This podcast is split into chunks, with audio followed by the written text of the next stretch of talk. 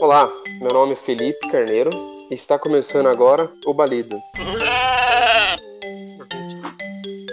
Fala aí um pouquinho sobre você, se apresente aí. Bom, é, me chamam de Lady Sif, mas eu prefiro só Sif. E eu escrevo e narro o podcast A Queda do Véu. E é bom falar sobre coisas que estão na minha cabeça e geralmente não deixam as pessoas dormir. Vamos começar aqui. Sobre o que é A Queda do Véu? Queda do Véu é um storytelling com um personagem fixo que é um ceifeiro. Sendo um ceifeiro, ele conduz almas para o que a com, com, qual é a palavra que eu gostaria de usar? Para o que a espiritualidade, a, a, para aquilo que se chama de espiritualidade. Conduz a alma para o outro lado do véu, a segunda camada da existência. Ele é o barqueiro, ele é o, o atravessador de almas. E o nome é Cliff. Cliff é, o, no caso, o atravessador de almas. Sim, Cliff é o ceifeiro ou a ceifeira, não importa. Você pode chamar como quiser. Então, pegando o gancho aí, e da onde que surgiu o nome? Cliff tem a ver com estudos que eu vou já cabala. É, Cliff vem de Clifotes, que é o domínio das sombras, o domínio da morte, o domínio da, da consciência mais profunda. O nome A Queda do Véu foi muito pensado e muito cogitado para qual era a coisa que ia ser constante no podcast. O que era que ia se tornar marca? Às vezes eu pensava em colocar alguma coisa como atravessar ou travessia, mas essa palavra ela nem sempre soa de uma forma suave. Então, o que é que acontece quando Cliff cumpre a sua tarefa, que é levar a pessoa para o outro lado da existência. Ela atravessa o véu, mas não é sempre uma coisa violenta. Às vezes é um momento de paz, às vezes é apenas uma transição. Então ficaria mais bonito ou soaria mais suave falar como queda, quando o véu cai, algo lhe é revelado. E muitas vezes o próprio Cliff comenta que ele não, não pode falar nada do que tem lá do outro lado, e esse mistério, para a alma que ele carrega, é um consolo, porque ela se esquece daquele momento de separação da família ou das pessoas que ela gosta e segue com um pouco menos de medo do desconhecido. Reflexão que todo mundo já teve pelo menos uma vez na vida, né? tem do outro lado o que nos espera. Sim, sim. É, eu, eu penso numa. Eu gosto muito de dança e alguns tipos de dança específicos, principalmente do Oriente dança do ventre, etc. Algumas dançarinas específicas que fazem a dança dos véus ou dança dos sete véus. Depende do lugar ou, ou da formação dela, de escolas que ela fez. Essa dança é uma das coisas mais bonitas que eu já vi em termos de arte. E quando cai o véu, quando revela o rosto da pessoa que está dançando, é maravilhoso, porque ela executa os movimentos de uma forma suave, plástica e muito hipnotizante. E eu pensei, será que isso é semelhante a morrer? A revelação ao momento que você chega do outro lado? Porque apesar de estudar algumas coisas do autismo, de até acreditar em algumas vertentes, eu sempre me perguntei o que era a morte e o que era que eu ia encontrar quando eu chegasse do outro lado. Queda do Véu vem disso, vem desses questionamentos meus.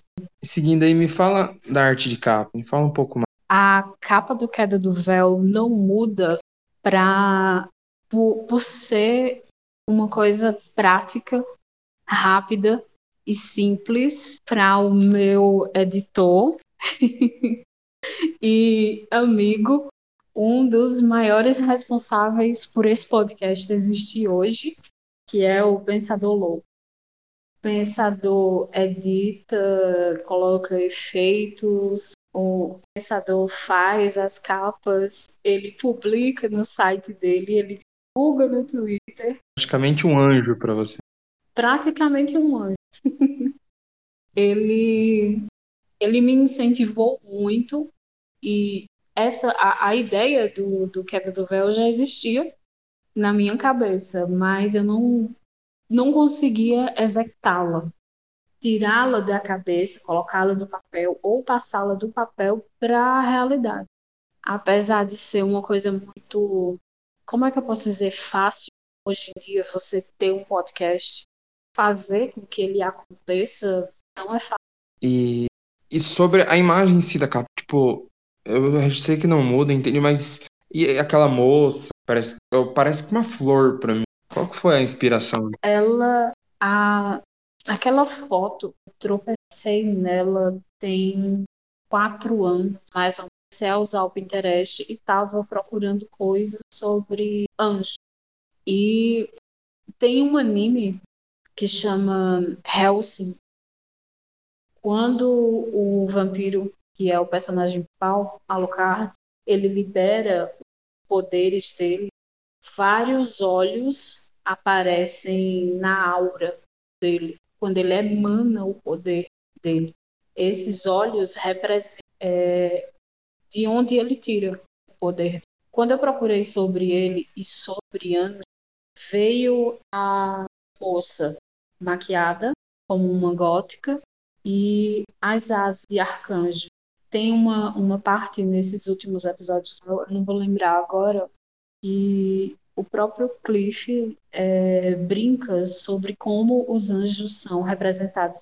E na visão dele, poucos são fiéis. E aquela foto é basicamente tudo ele gostaria que fosse representado quem ele é, um anjo da morte ou um ceifador.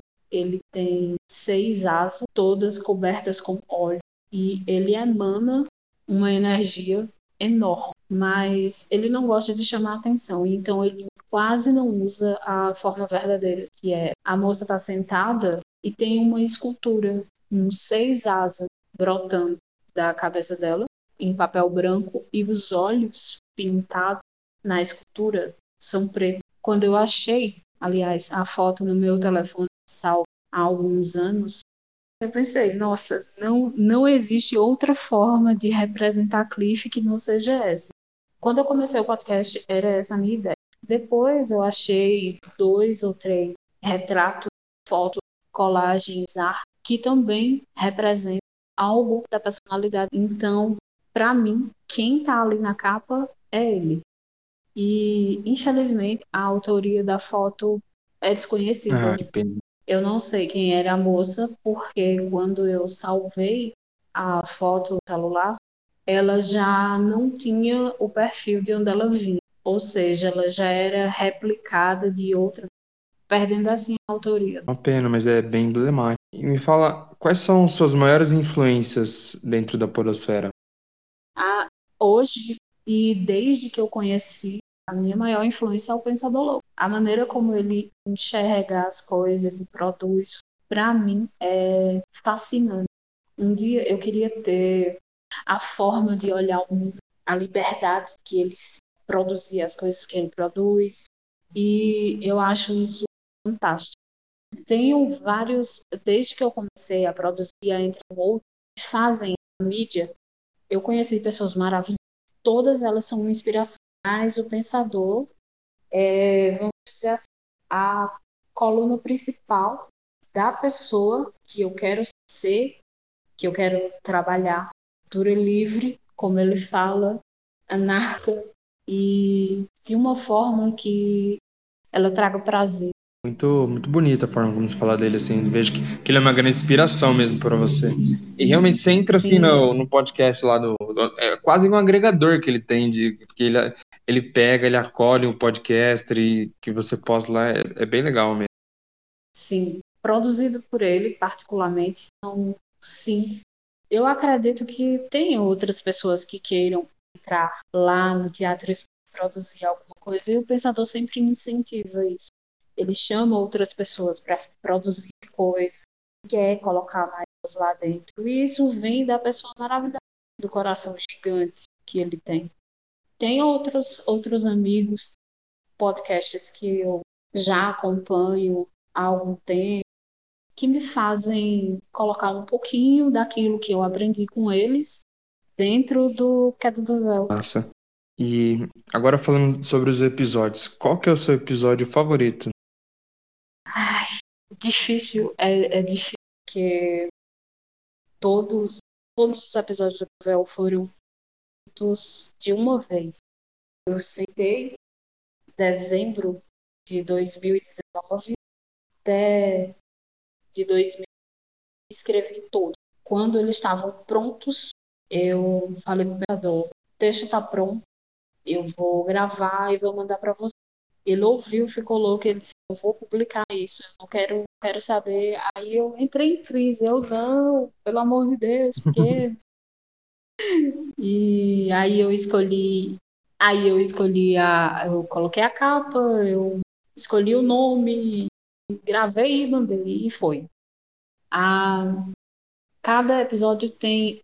O, o título do episódio é sempre de alguma coisa relevante que acontece dentro dele. E o episódio que mais me arregaçou escrever e o que eu me emociono mais quando eu escuto, porque obviamente eu já escutei mais de uma vez cada um deles, é o episódio Mãe. Ele foi dividido em duas partes, porque no dia de gravar eu não consegui gravar ele. Te pegou de jeito então. E é uma coisa que, que dói, dói, aquele episódio dói ali. Se você parar para ouvir a, a descrição que está acontecendo no ambiente. E foi a, a primeira vez que eu disse assim, caramba, eu consigo escrever algo para além das minhas críticas e das minhas manias de perfeição. Isso me tocou. E pouca coisa escrita faz doido, muito doido. Algo passou na sua se transforma em ar. E eu acho que nesse episódio eu consigo transformar a minha dor em ar. Deve ter sido quase que uma terapia, né? Sim, foi e é terapêutico. Acho que é muito importante a gente aceit sentir e aceitar a nossa dor, né? Não rejeitar Sim. ela. Sim. Então, o episódio Mãe é o meu favorito. E fala alguma curiosidade sobre a queda do véu? O Queda do Véu é gravado no celular. se eu falar isso, a turma, se, se alguém que seja purista que escuta o Queda do Véu vai falar: não, eu não acredito, isso é um sacrilégio. Podcast só pode ser gravado com um microfone caríssimo e upado num servidor pago. podcast ele tem que ser feito com a pessoa que está fazendo ele quer. Ele vai ser feito para trazer prazer para a pessoa que está fazendo ele. Depois a pessoa vai se preocupar com o seu prazer. Depois. Eu também estou gravando no celular, inclusive agora mesmo. Eu sou do time podcasters do celular.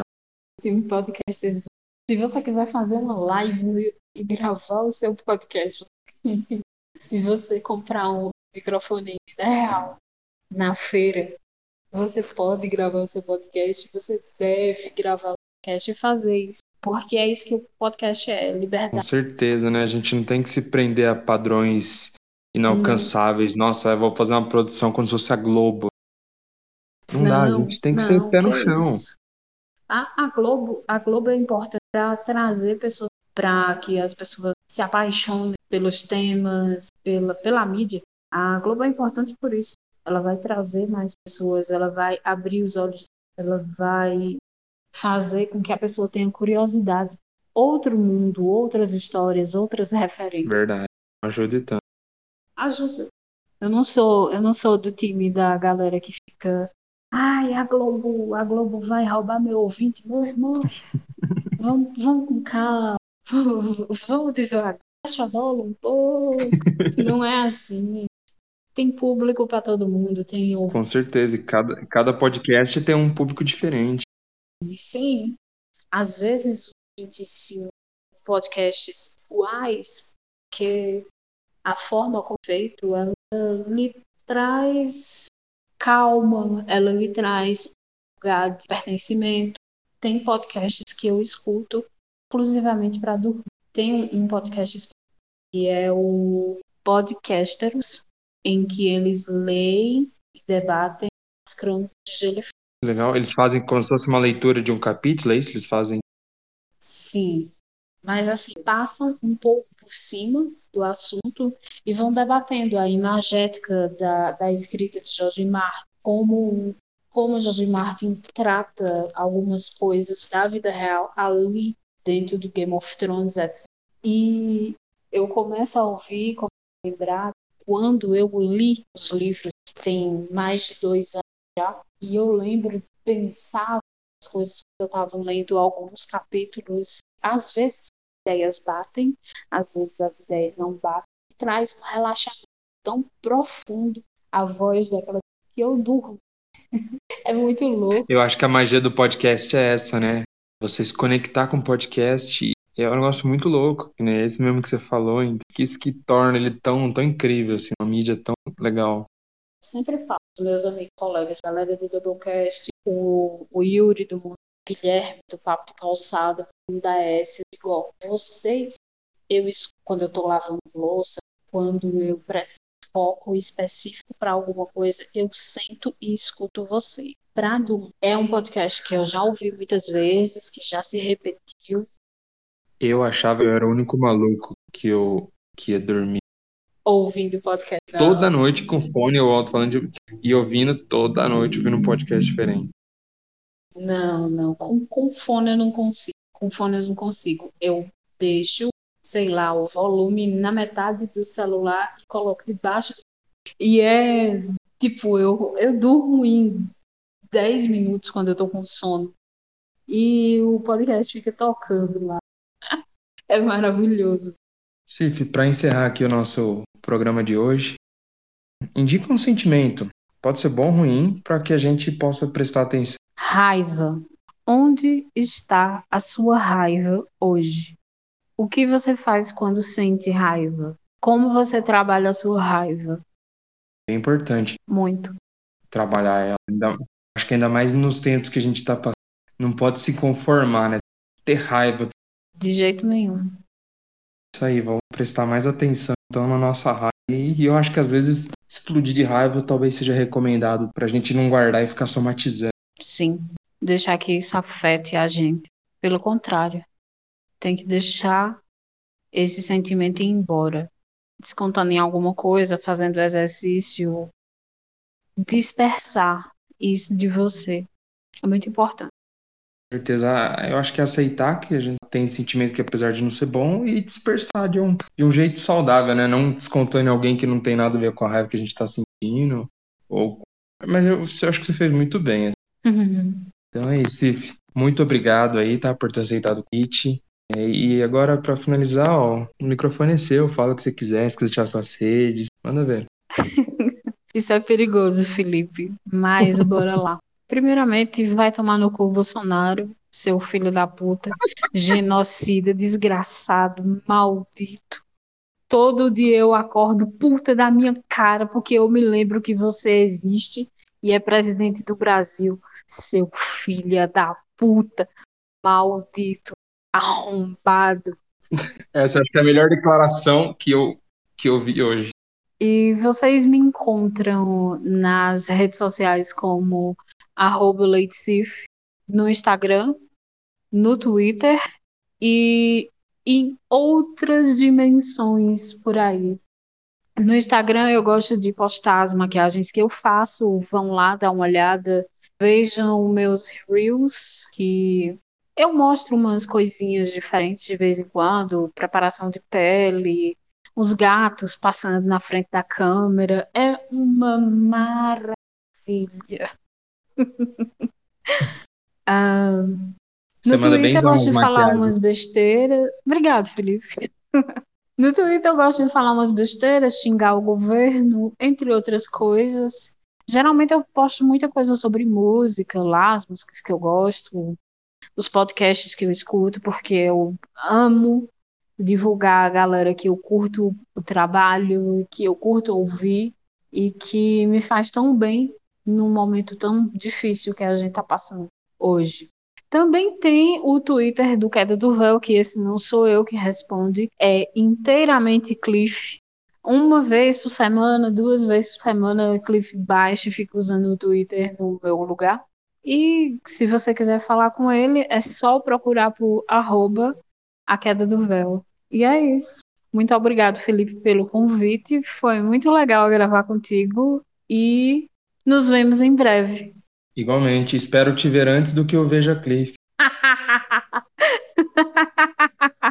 Obrigado para você que ouviu até aqui. E se você gostou, compartilhe nas redes sociais com seus amigos. E já temos redes também, tá? No Instagram e no Twitter, arroba Podcast. Muito obrigado e até a próxima.